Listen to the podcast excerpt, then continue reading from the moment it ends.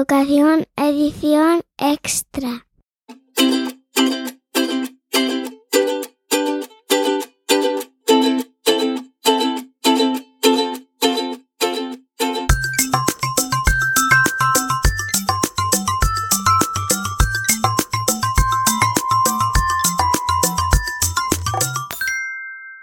Hola, bienvenidos a otra edición extra de Píldoras de Educación. Ya sabes, una pequeña dosis del podcast. Otra semana pasa, otra dura semana.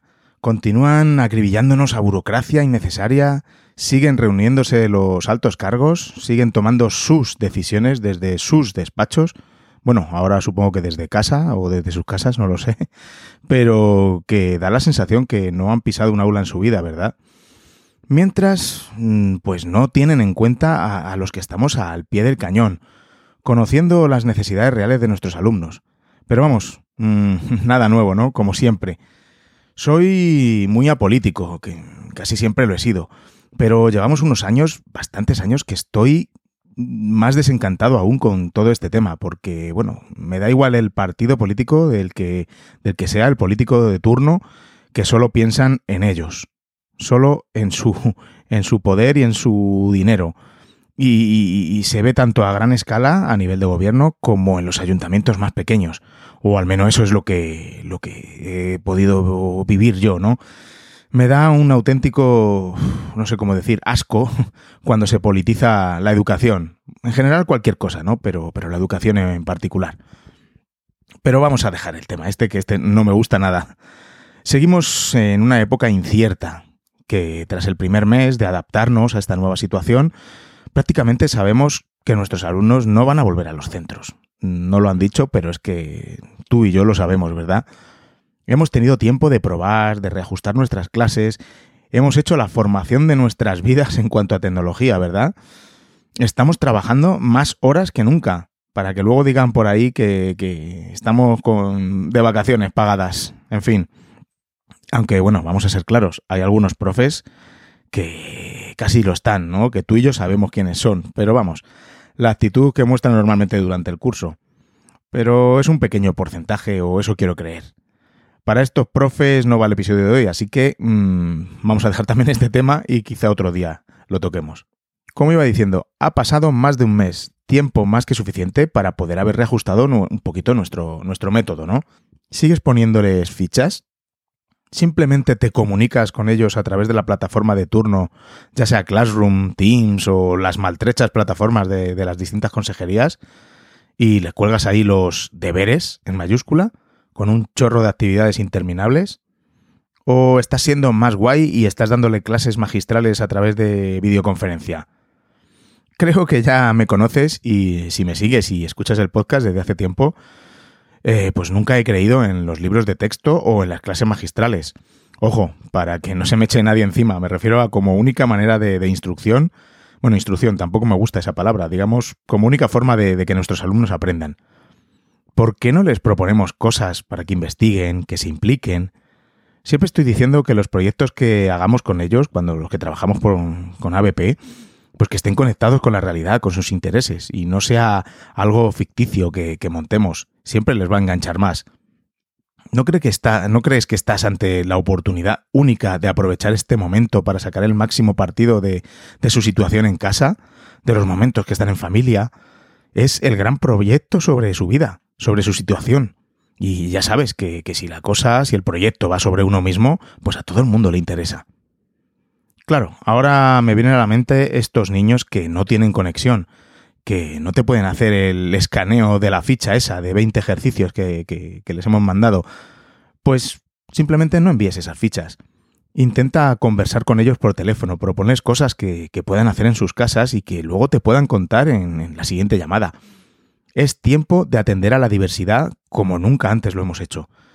Es tiempo de hacer el mayor esfuerzo posible por incluir a todos y ya no por la evaluación o por lo que tengamos que poner en las notas dichosas o no, no, no, no, es por ellos y porque, porque estén contigo, que sigan conectados a, su profe, a sus, a sus compañeros. Y sí, sé que es tarea difícil, pero piensa que si lo logramos ahora, con lo que estamos viviendo, ya no habrá quien pare esta inclusión cuando lleguemos a las aulas. Ay, cómo se echan de menos las aulas, ¿verdad? Creo que estamos ante una oportunidad única de reinventar la escuela. Cuando volvamos se nos tiene que oír, se nos tiene que oír a todos, bien fuerte.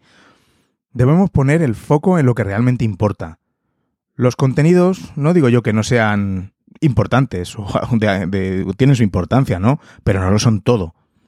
No es lo más importante de lo que ocurre en nuestras aulas, en nuestros colegios, en nuestros centros. ¿No se supone que estamos trabajando y evaluando por competencias? Esto es lo que pone la ley, ¿verdad?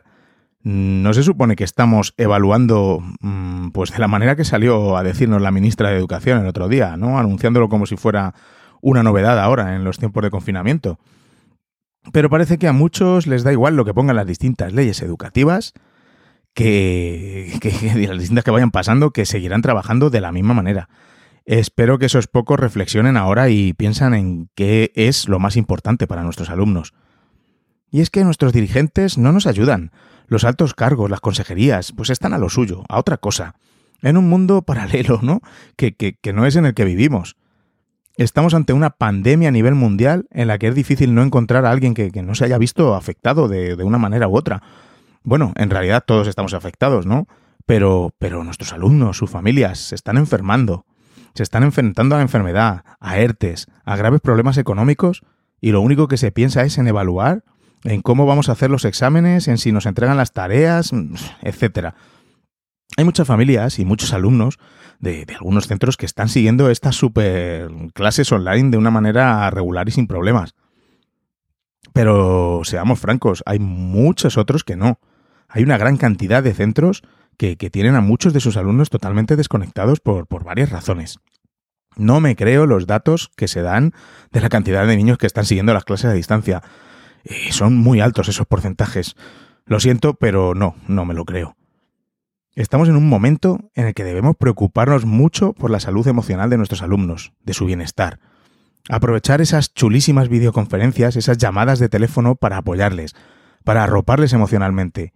Si un niño no está bien emocionalmente, difícilmente va a aprender los contenidos que, que, que le queramos meter, así. Y, y, esto pasa en las aulas también. Hay profesores que llegan al aula y les meten su asignatura como si cogieran una pala y quisieran llenar al niño de, sus contenidos. Pero el niño que no está bien, pues rebosa. Bueno, y, y muchos más que van perdiendo esas paladas por el camino de vuelta a casa. Porque no les interesa, no habla sobre ellos, no es real, es algo que solo sirve para aprobar exámenes. Además de ellos, no estar para nada implicados en su proceso de construcción del aprendizaje. Debemos aprovechar la vuelta a las aulas, cuando ésta se produzca, para reimaginar juntos la educación. Voy a soñar un poquito, porque, hombre, pues soñar es gratis, ¿verdad?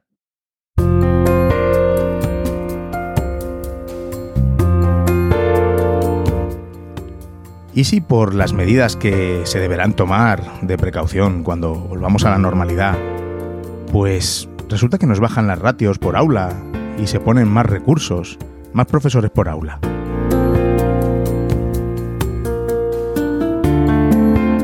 ¿Y si nos damos cuenta ahora que ahora que este año no va a haber pruebas externas, pues que realmente no hacen falta?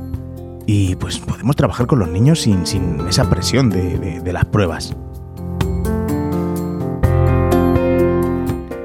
¿Y si de una vez por todas nos damos cuenta de que los deberes no se deben calificar?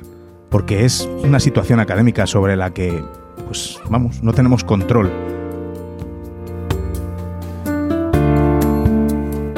¿Y si cuando volvamos hacemos la escuela para ellos, para los niños y niñas, para todos, adaptada a ellos, a la realidad, a la vida, y no a las asignaturas y a los profes que las dan?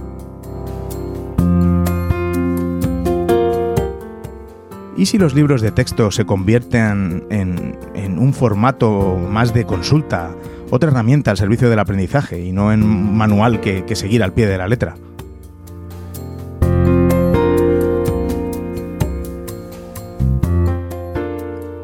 ¿Qué pasa si nos hemos dado cuenta que la educación solo tiene sentido cuando se hace de una manera global, interdisciplinarmente?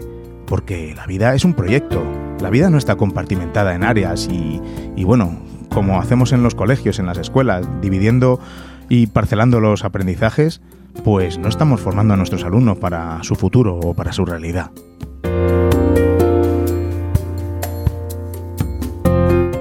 ¿Y si cuando volvamos hacemos de los centros una unidad, llenos de equipos de profesores, y no solo un conjunto de profesores individuales, francotiradores, ¿no? Como los llamo yo, y todos colaboramos y nos ayudamos por un fin común?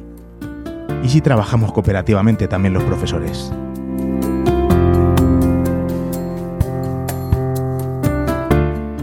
¿Y si entre todos hacemos una escuela más inclusiva? Bueno, no más, sino simplemente inclusiva.